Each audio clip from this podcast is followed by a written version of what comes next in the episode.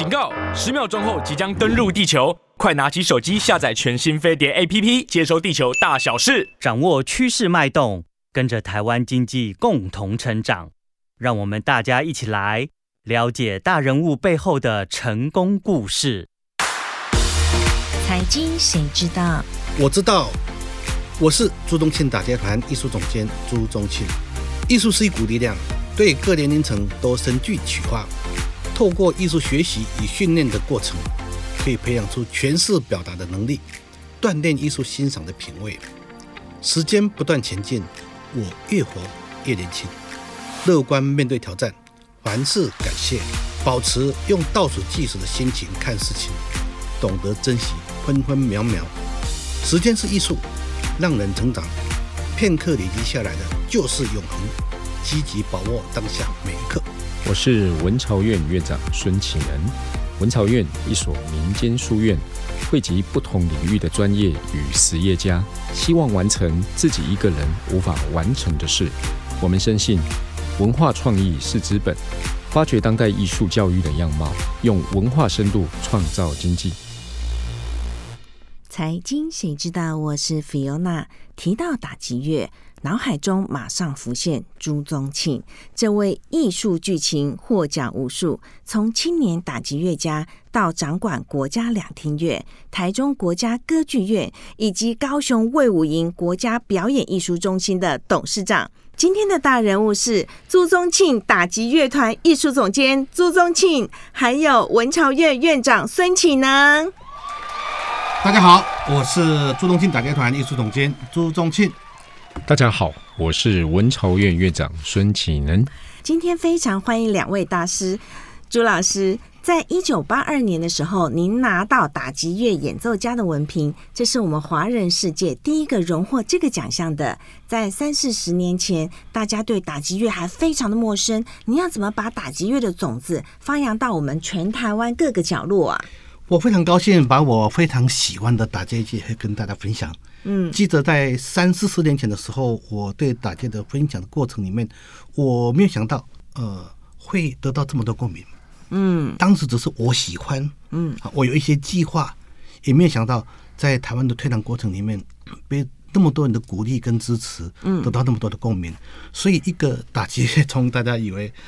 当当时在很陌生，在舞台边缘，慢慢移到舞台中间，现在变成很多人学习啊，很多人喜欢，我感到真的是非常的开心的。这个是一个我本来在回国在推动打击的时候，并没有想到会有这样的一个结果。嗯，朱老师啊，您本身从小就很喜欢敲敲打打，那家人不会反对吗？提到这一点，我就很感动，很感激哈。嗯，我在五十多年前玩打击乐的时候，照理说在乡下玩打击，一般的父母会觉得。你在做什么？对，对不对？你怎么会来这边给我敲敲打打的？嗯，敲打打就算了，你还想去专攻打击？他想着应该是没有未来、没有出息的。当当时是有人是有什么老师来指引你是吗？因为一般的小孩子都是学什么钢琴呐、小提琴呐。是，你这个敲敲打打的部分是有师承什么老师是吗？没有，当时我很小的时候。我喜欢乐器，我我我也弹钢琴。哦，你也弹钢琴呐？我也吹管乐，我也打鼓，这三个我都玩。啊，打啊，吹吹管乐，包括吹小喇叭啦，吹萨克斯风啦，吹竖笛等等。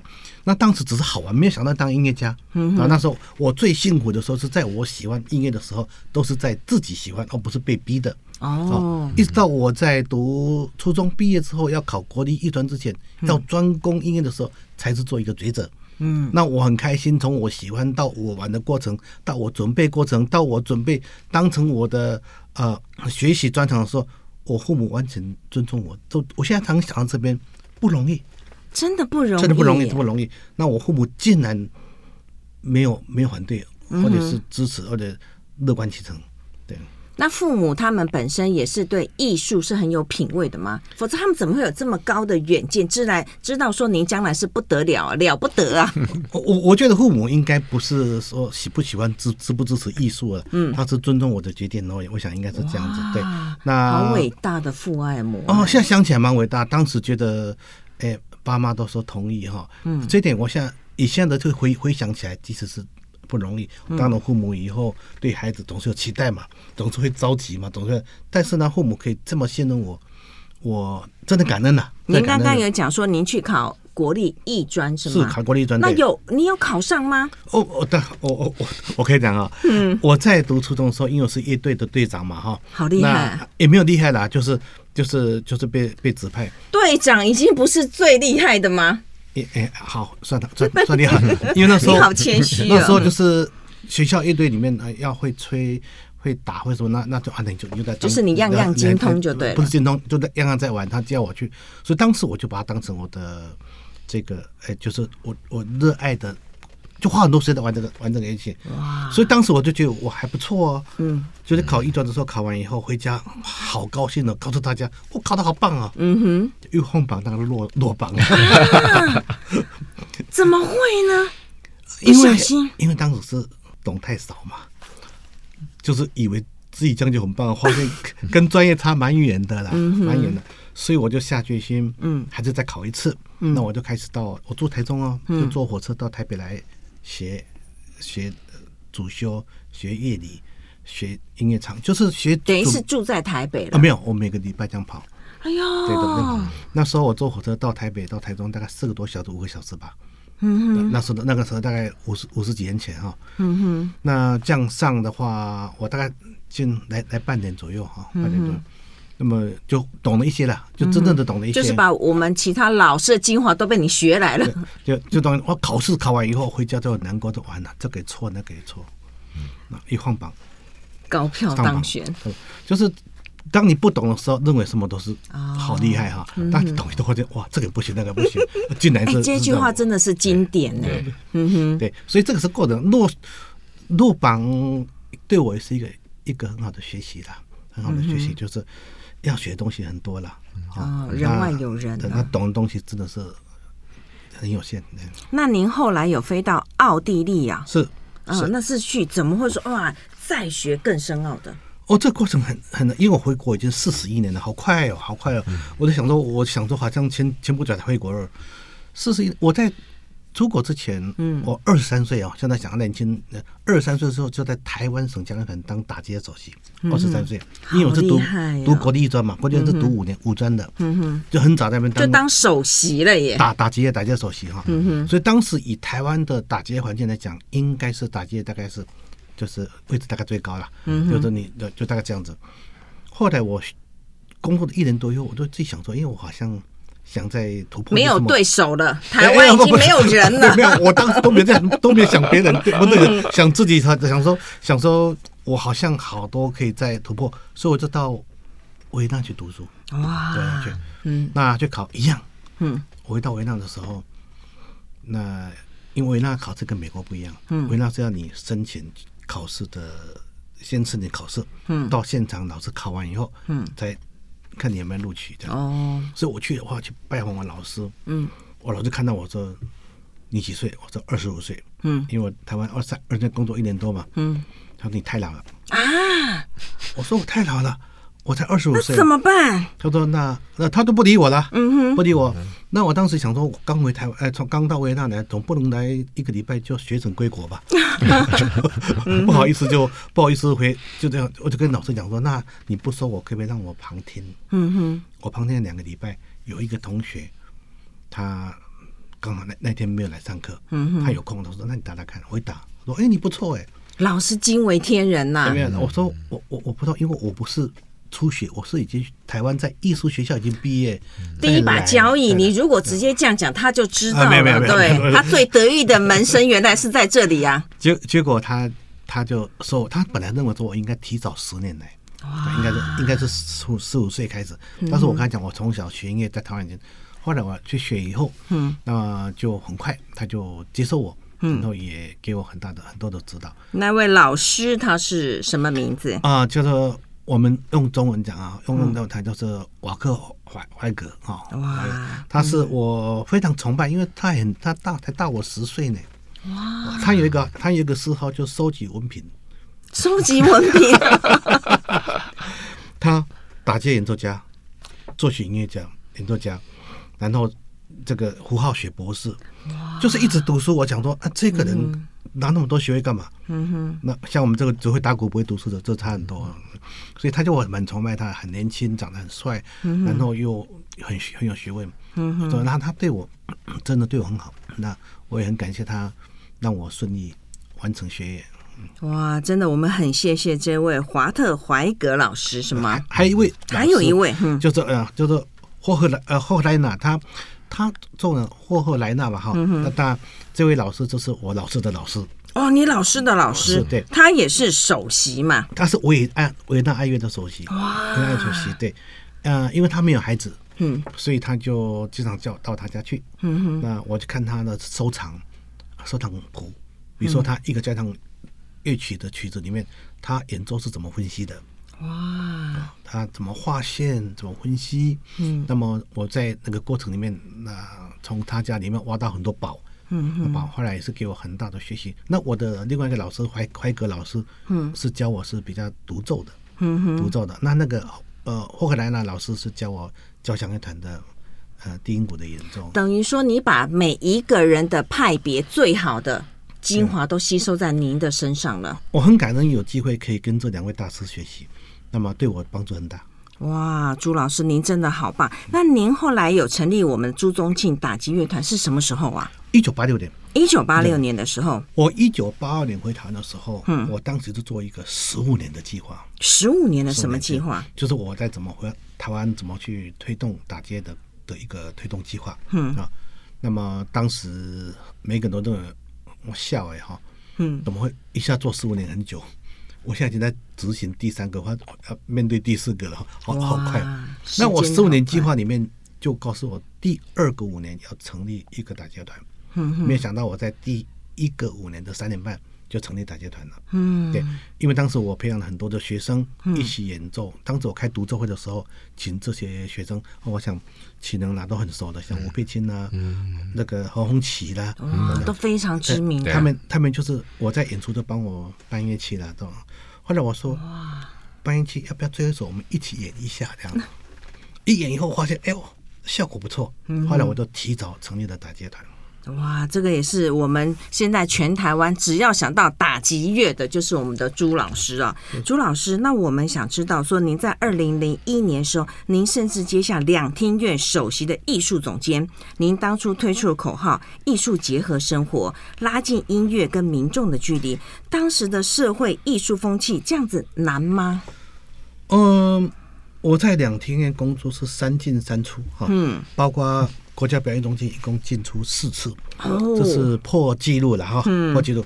那么我去两天工作，对我讲是非常的惊讶。嗯，我去的时候算年轻，也就是两厅院以前这个首长大概都是德高望重的人，老阿伯型的。那您一个小帅哥，您就能够进出我们的两厅院？没有没有，那他们都是在在艺文界非常有分量的。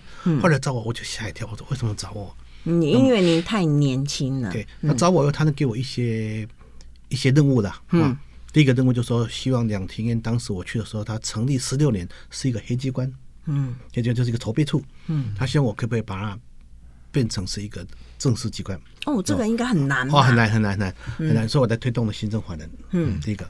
那第二个呢？他认为两厅院是一个，我们这是我跟呃当时的教育部很多沟通的时候，就他本来是一个非常精致的。呃，艺术殿堂，嗯，那么我们想可不可以让大家都可以进来，啊，就是不是一定要哇非常有身份的人或者有钱人，不是谁都可以进来，所以我就喊喊出了一个口号，口号的执行就是很清楚的目标，如果没有执行的话，就喊口号就变成很空洞了。所以我讲叫世界一流，嗯，你世界一流的时候，你在跟政府争取各种建设，人家才知道说你有一个依据，嗯，那么对外诉求还是知道你要做什么。第二个叫全民共享，全民共享就谁都可以进来，这好棒哦！这两个是基本上是是不太一样的哈，但是要接在一起的话，那那我觉得两厅院现在有达到这个目标。对对对对，现在我们真的人人都可以到那边，就是会觉得那是一个很很舒服的地方，也不觉得他们这么高端，高高在上的。可是我们却能够享受最世界最顶级的品质。是，那这个两厅院我走遍了很多世界各国那么多国家里面，嗯啊。当然，每一个地方都有进步的空间呐、啊。嗯，我的确两厅院是在世界上算是相当杰出的一个管手，好，不管节目或者是经营或者是设备哈，嗯，那这一点来讲，不是我，我只是其中其中的一个角色而已。前面有我的前辈，后面有后进的。哇，朱老师您都太谦虚了。哎，妹妹，这个是讲真的，那只是我在那个地方有很深的感情，我进出进出四次，这么多次，就表示跟他的渊源多深呐。嗯哼，要不是您的推动哦，我觉得他可能的脚步还不会那么快。有可能，有可能，是因为你听我讲话都知道我很快，嗯，很快，动作很快，很踏实，很快，嗯，然后然后很神经病，就是很多事情都想要把它这个把它做好。朱老师啊，跟孙老师，想请问两位老师，当初怎么会成立文潮院？你们怎么会认识的呢？其实我跟朱老师是在一个联访啊，算是媒体的一个采访里面哦，哦对，然后认识朱老师。那那一次我非常兴奋，因为能够亲近大，大人物，对，能够亲近真正的大人物。嗯、然后呃，某方面来讲，因为我喜欢到两天院去看表演。之前跟 Fiona 也有聊过嘛，我们上次的节目里面，那呃，能够有机会近距离接近偶像。基本上是一个偶像崇拜开始了，然后从这个部分开始了以后，因为我本身是做设计，所以我对美学美感的这个部分来讲的话，算是比较强烈啊，这个感受上面比较强烈。那舞台来讲，我觉得不管任何形式的表演艺术，打击乐也好，或者是京剧哦，甚至歌仔戏。我觉得，呃，都在与时俱进当中。那我很喜欢去看舞台的设计跟灯光的这种表现方式。那那时候，呃，因为工作上的关系，自然而然找一些灵感，或者是沉淀自己的时候。呃，两厅到我们的两厅两厅院是我的一个选择啦。说实在的，对，所以在那个过程当中，有机会跟老师呃，等于是近距离的认识了以后，那后来几次的的对谈，我发现就是老师有一种很特别的特质，就是说他的说服力很强，但是他从来不用力的去说服你。哦，对，这个是在过程当中我隐隐约约可以感觉到的。然后他跟我认识的很多呃艺术家或者是呃文化所谓的文化人啊，文化界的人。不太不不不是不太，应该是说很不一样。可不可以跟我们稍微形容一下 我们的朱老师？难得有机会，今天我可以好好的 来来来说说朱老师。对呀对呀，因为大家都对他好好奇哦。大家只会觉得很很很崇高，对啊，太高了，然后然后会觉得觉得觉得呃，好像很难亲近，或者是说呃，但是很奇怪的就是为什么？他不说服人，却有说服力。就是其实你有接触了以后，就会发现老师跟我接触的很多文化人最不一样的点，就就是他在过于不及当中，他取得一个很好的平衡。所谓过于不及，就是说我认识很多的呃自诩是文化人，他都很有见解。就是简单讲，也就是有时候我觉得太好为人师，什么事情都有自己。自己的论调，很喜欢 comment 东 comment 西的，然后呃，动不动就像愤青一样，哇，发表好多的言论。那用讲的当然都很快啦，但是具体的做法，实际落地怎么落地，有困难点，那不不去提，他们只是就是等于是等于等于是有时候情绪来的时候，指着鼻子骂。不管是从，当然了，我们现在骂政府或骂什么东西是很正常了。前一阵子还有什么白饭之乱，你看这个大家都，我我觉得这这个实在是实在是没有一个重点了哈。那过于不及的啊，另外一点就是说，有一些文化就是可能可能拿太多补助，为了拿一些一些资源，占着一些资源，所以又不见得会很真诚的去。面对呃艺术本身或创作本身的一些价值，嗯哼，那就变成就是是丧失了呃那个艺术本身能够带领社会、带领我们生活更好的那个能量感哈，嗯，不见了。因为我自己到剧场里面，呃，或者是我在在音乐的这种这种沉浸里面，其实对我来讲很有帮助，就是说它会带我们升华到。另外一个境界，但不不管那个境界是不是创作者本身原意啦，我不晓得，因为我们一定会加注自己的状态，然后呃去做一个某方面的投射，对不对？但是在这种过程当中，我会觉得我找到方向。哇，哦，这种方向感是艺术的美，对。提升心灵，对对对，嗯、所以就自然而然就是在这种过程当中，然后进一步在思考，就是或许啊，我来自产业嘛，我都在实物界，嗯、那。呃，我也有在学校里面，呃，建筑系跟设计相关的，呃，可能会谈到 lighting 的部分，就会找我。那呃，我也算是台湾在建筑照明的设计上面来讲的话，呃，相对那时候的教育、哦、没有没有没有，那时候我算是观念比较新啦，因为我比较属于呃那时候在是在早期来讲的话，算是比较后浪的，因为带一些新的国际上面新的观念，尤其 LED 的那个部分。份呃，那时候还不是很成熟，那我就一直在观察，就是运用。那剧场剧场的灯光 LED 化是相对比较慢，但是我那时候看他们玩的那些变化，很麻烦很繁琐，但呃 LED 其实是可以从我的专业来讲，很容易可以做得到。那就给了我很多的 inspiration。所以基本上。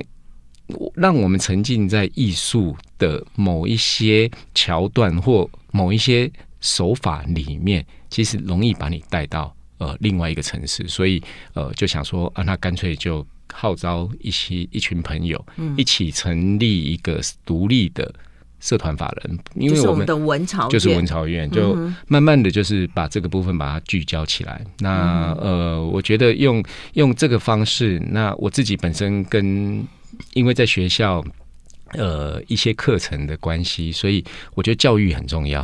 嗯、那我自己公部门跟私部门都有做，我除了做豪宅之外，大家都以为我都做商业跟。豪宅嘛，其实我公部门历史建筑跟古迹也做很多，嗯、然后有很多城市的规划，像爱河啦，或者是到高雄的爱河，高雄爱河早期嘛，哈、嗯，然后到台湾灯会、到世博会这些我都有参与，其实都是跟政府之间。哦、那现在也做很多历史建筑跟跟跟古迹，所以我觉得如果结合教育跟呃民间的力量，跟公部门呢，如果能够有一个沟通，一个社团法人的诞生。或许是有其必要性，因为你才有一个主体能够跨领域去集结，然后同时跟从偶像崇拜进阶到标杆学习，我觉得呃一种标杆学习的概念去去延伸这件事情会更有意义，然后影响公部门大家一起来。哎，这样真的好棒！那朱老师你怎么看文潮院呢？是刚刚听到这个。这个 启能院长在旁边讲好话，让我做的做的很不自在哈，很不自在。我讲真话，不是讲好话。很谢谢启能对我的这种一段鼓励哈。那么文草业，我跟他们有点算深啊，虽然我不是正式的一份子。那，你是精神领袖啊，我们都是追随。我看到一群年轻人，我心目中的年轻人啊，他们或许已经大很大，就是他们愿意诶把艺术、把文化称为他们。工作或生活的养分，然后再把这个养分扩大，称为社会的养分，这是不容易的。嗯，他们在一起都是好欢的，好欢的，对。然后欢乐都是因为您的带领下，他们才结合。他带领不是我带领，我我我是偶尔去拍拍手这样。他这个欢乐以外，把这个欢乐的内容变成他们工作的养分。嗯，那么再去跟社会结合，那基本上他在艺文界只有帮忙，啊，没有负担。对我们来讲啊，嗯，就是他们就是不断的把他们这样的热情啊，把他们的专业散播出去这样子。那我跟启能认识，我有点忘记怎么认识了，但只能只能讲说很有缘分。嗯，那么刚刚启能讲的，人生真的就是缘分啊。他讲的就是说他喜欢看表演是真的，嗯，而且我们认识不久的时候，竟然有一次我们听音乐会坐在一起。哇哦，对对对，好巧哦！我都快忘了。他带他的太太，对，我带我太太，嗯，两个竟然坐在一起同一排，哦的同呃，我就就隔壁，就隔壁。那时候觉得好好远，而且我们是不同，因为自己买票，呃，就各买各的，不是，对对，我们 并不是我们讲好买的，对对对。那时候就很远，后来到看表演的时候，看很多的场合都看到他，嗯，那那我的表演，他当然是我们的。一定大粉丝，VIP 了，铁粉了。有的时候一场节目看到两三次，对，我就觉得说这个是他这热情就没有。那当然热情这个很大的动力了哈。朱老师也是因为表演的好啊，大家都喜欢呐。我希望我希望把他表演的最好哈。嗯，所以文潮院这样的一个组织看起来，呃，他们就是一个活力十足，然后也很自然的跟这个文化界结合，跟经济结合，跟各行各业结合，我觉得是很自然，或者是也很正面的哈。我我我我觉得是很正面，很正面。那他们每次在一起，我我印象每次这样都很很很高兴。呃，应该怎么讲？很热情，很高兴，而且是很热闹哈。那当然，他们对我，他们对我太客气，所以有的时候我不太敢太多参加哈。朱老师，你们这么我一去，他们就就把我这样照顾的好，我就啊，我去都给他们负担。因为大家都好喜欢你啊。是啊。孙老师，那您眼中的朱老师呢，是怎么样的一个大家长？温柔哦，温柔哦，真的是，嗯哼。而且他是一个呃，很会。表达，但是你又觉得他不太表达的一个人，嗯哼，就是我觉得他周老师让我印象最深刻，就是最早期我在思考要建构文朝院这样的一个社团法人，把它正式化的这个过程当中，呃，因为有有很多的思考，那可能还不是很成熟，周老师竟然写了我已经不知道几页的 memo，你知道吗？因为周老师很仔细的。真的是非常仔细的把我们在那一段期间里面的呃交谈，或者是很多观念、那文字呃哪些 over 了。好，然后哪些不清楚的？好用心哦。对啊，我都我只是想说，我去那个，因为那时候老师还要忙分身乏术啦，然后就是就是还要忙国表艺，然后还要忙乐团，然后很多的事情，尤其尤其行政法人的这个运作，其实是相当繁琐。对对，然后老师竟然竟然有时间写那么多的文字，然后跟我花了好几个小时。呃，把这些都顺过，然后一直提醒我在过于不及，不及还好，老师会直接给我们一些方向，过的部分怎么去控制住。哦，然后怎么去去？因为毕竟，毕竟，毕竟，我觉得，呃，那个大家热情在的时候，有时候会容易过头。但是过头的时候，带的情绪，可能就不好。这个是我想，我那时候其实我一直刚好今天上节目有机会跟老师提。其实那一次对我来讲的话，真的是很深切的一个深度对谈延伸的标杆学习。我觉得这件事情也很重要。那后来。呃，这也反映在老师在呃对团员，老师记得还写信给每一个团员嘛。我觉得老师这么忙，他团员那么多，他一个一个写哦，一个一个哦。天哪，朱老师你怎么这么用心呢？刚刚启能讲话，我现在才知道你你 我我我我喜欢写信呢。嗯，喜欢写信就是因为我讲话经常会跳来跳去哈。嗯，那写个信会更具体的。对，那就是把讲过的话用写信的方式来表达。那么我觉得人就是有沟通就，就很容易一起一起打拼了。沟通很重要，沟通很重要。哇，朱老师你好真诚呢，所以你有出了一本书叫做《完整的》。是是。哎，我们来看一下这个内容，好不好？可不可以跟我们来说明一下，你这个《完真的》怎么会出想出这本书叫《完真的》？这本书是我非常。特别，我出了很多书哈，嗯，那这本书卖的最好，嗯，我们孙老师上节目啊，一直都提到，我跟你讲要玩真的，玩真的，所以我们才有今天哈，对，玩到后来一定要请您本人来，到底要玩什么？对，我我写的七八本书啊，就这一本是我口述别人别人写的，嗯哼，哦，你口述别人写的哈，这本书玩真的，别人帮我整理的哈，这本是特别，这本卖的。六六刷哈哇，哇，就是特别，我心里想到啊，自己写大概都卖的比较不好。对，那这本是这样子，就是在二零二零年对我是一个很特别的一年。嗯，那年我得到是呃行政院文化奖。哦，对，那一年呢，我正在准备明年的创团满三十周年。哇，对，那一年又新冠疫情来。嗯哼，对，所以这个时候对我来讲是。很多挑战都在那一年，嗯哼，那么这个奖得到以后，啊、呃，我就为了为了三十五周年等等，刚好出版社赵、嗯、这个赵先生他就来找我说，可不可以写这本写写本书？我跟他说，我可没没有时间了，因为我在五年前都答应他了。哇！问他啊，问他，我都大纲什么都写好了，嗯哼，就是后来我黄牛了，我没没有写出来，嗯，我就把那个。五年前的准备东西抽出来以后，再整理过，我就分摊他像关于我个人创办的打球团，我在北艺大从当老师、系主任到当校长的过程，一直到我在两天在国表演，这些资料大概太多可以分享的。对，对可能十本都不行了。对，所以我这用很轻松的方式，后来发现我里面所写的东西，完整的，就是一个呃艺术文化的必修课的这个。我说必修课的意思就是说，只要你当成职业的话，嗯，你碰到挫折跟困难是必然的，是你的必修课。嗯、所以你要怎么去克服它？嗯，那我把我的经验分享。后来发现，不是学艺术的人都都都都都值得看，对。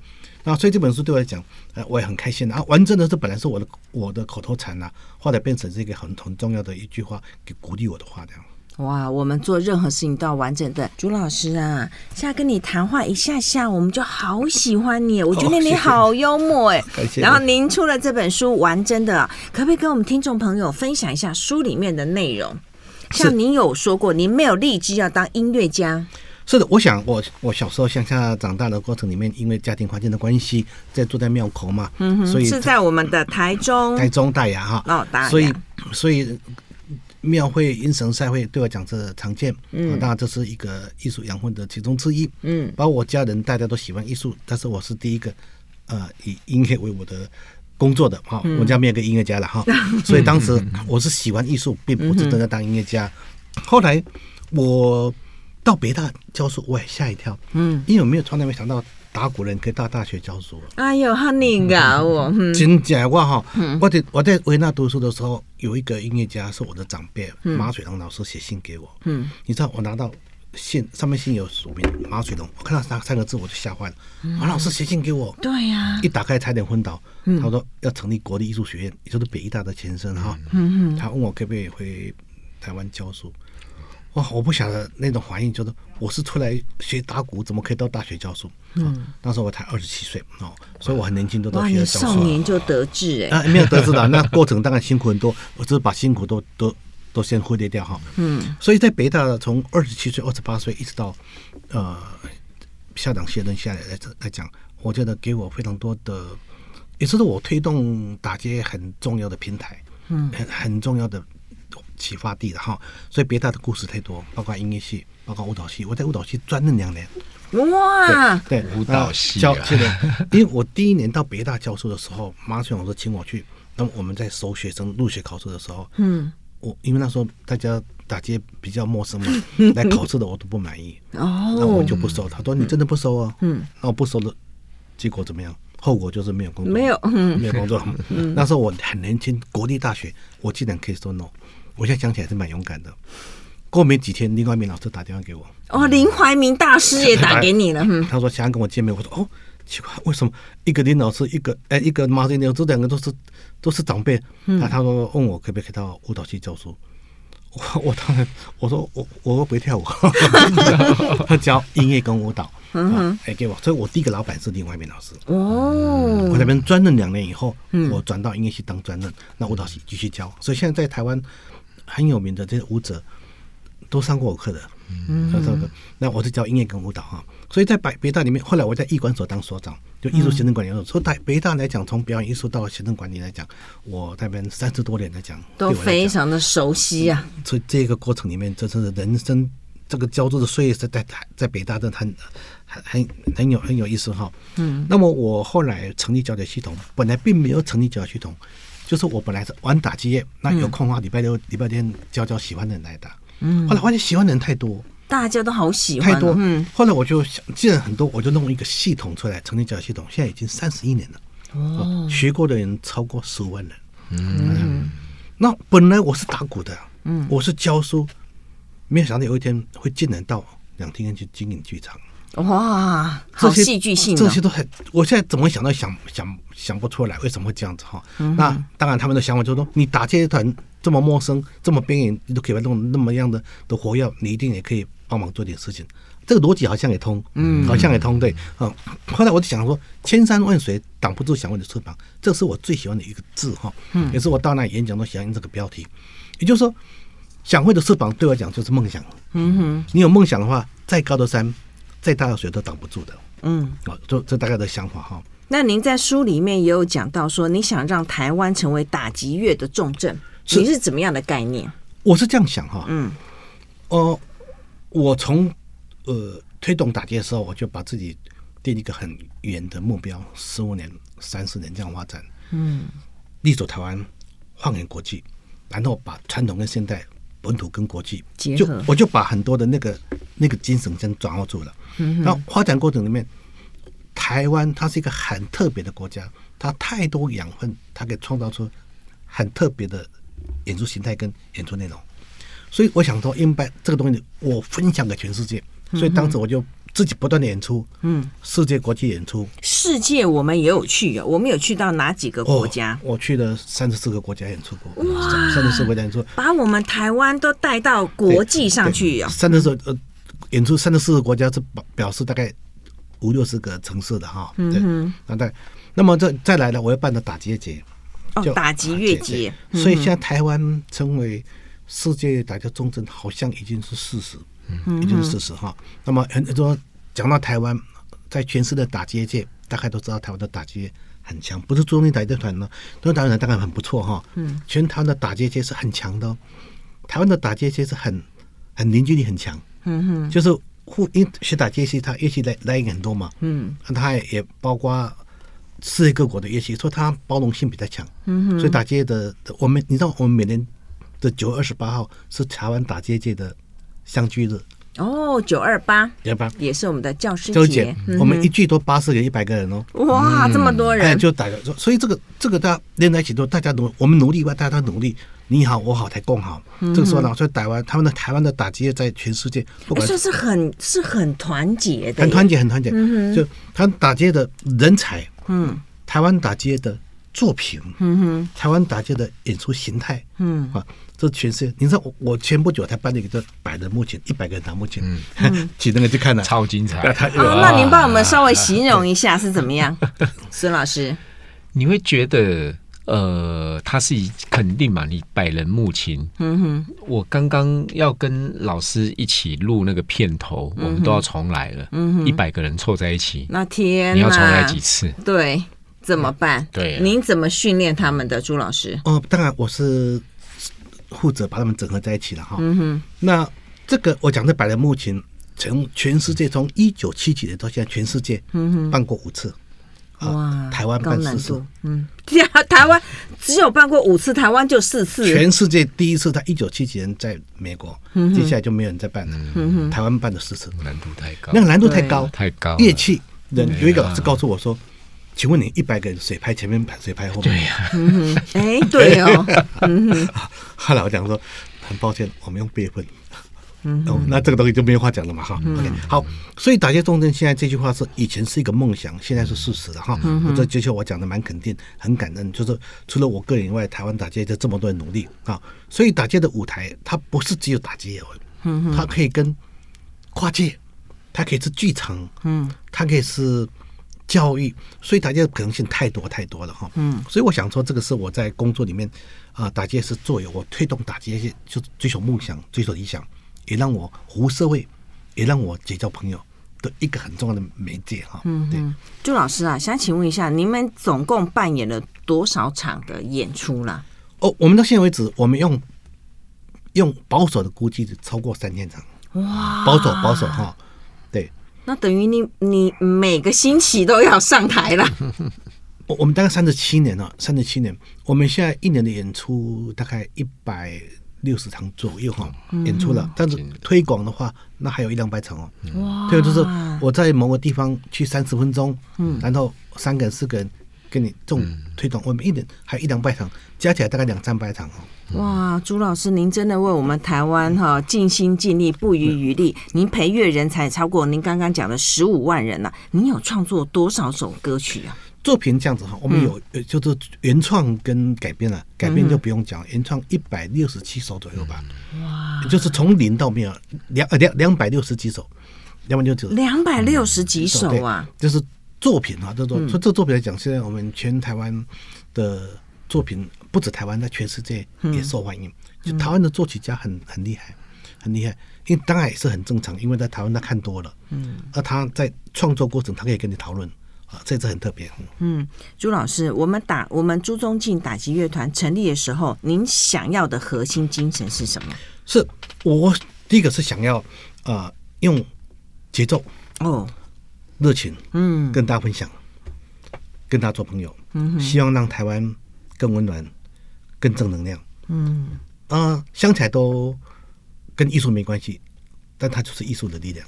那您这一生没有碰到挫折吗？我们现在听到的都是您少年得志、意气风发，然后把不可能都化成可能啊！尤其是我们的两厅院，您有没有碰到挫折？您觉得走不过去了？你可以再给我五次节目吗？我跟你讲啊，每一个人看到我都说我是一个好像得天独厚，好像不是的。我跟你讲，我每天都跟挫折为伍啊！对。那挫折是我的每天要碰到的事，所以我是我比较报喜不报忧，但不是说就就因为你你的痛苦困难要做事是必然的嘛。嗯哼，这这个你如果没有那么那么简单，就不会轮到我吧？我在心里想啊，所以我的困难挫折非常多，但是我非常少非常少去公开表达。因为我觉得表达对你没帮助，只把自己的那种能量消耗掉而已。嗯，那有困难都自己内部好好的检讨，我们为什么会这困难？然后说完整的意思就是说，你想做的事情做到最好，那好可以让它更更更好。那么做不好了，走一步算一步。对，那这个东西就是你完整的时候，你就不会放弃。你做事这样子，你做人也会这样子。哇，今天真的好，谢谢两位大师把这么宝贵的经验传承给我们全台湾的听众朋友。我是朱宗庆打击乐团艺术总监朱宗庆，我是文朝院院长孙启能，我我们下次空中再见。财经小金人，没有必要让所有人知道真实的你，也没有必要不停地告诉别人。你是怎么样的人？懂你的人自然会懂，相信你的人自然会相信。如果每个人都理解你，你得普通成什么样子？岁月静好是片刻，一地鸡毛是日常。望远处外的是风景，看近处的才是人生。学着用离开的方式善待自己，离开某些人。不是因为他们不好，而是因为我跟他们在一起的时候，我的状态不好。如果他很容易激起我的脆弱、焦躁、不安，而我又无法改变时，也许离开才是最好的选择。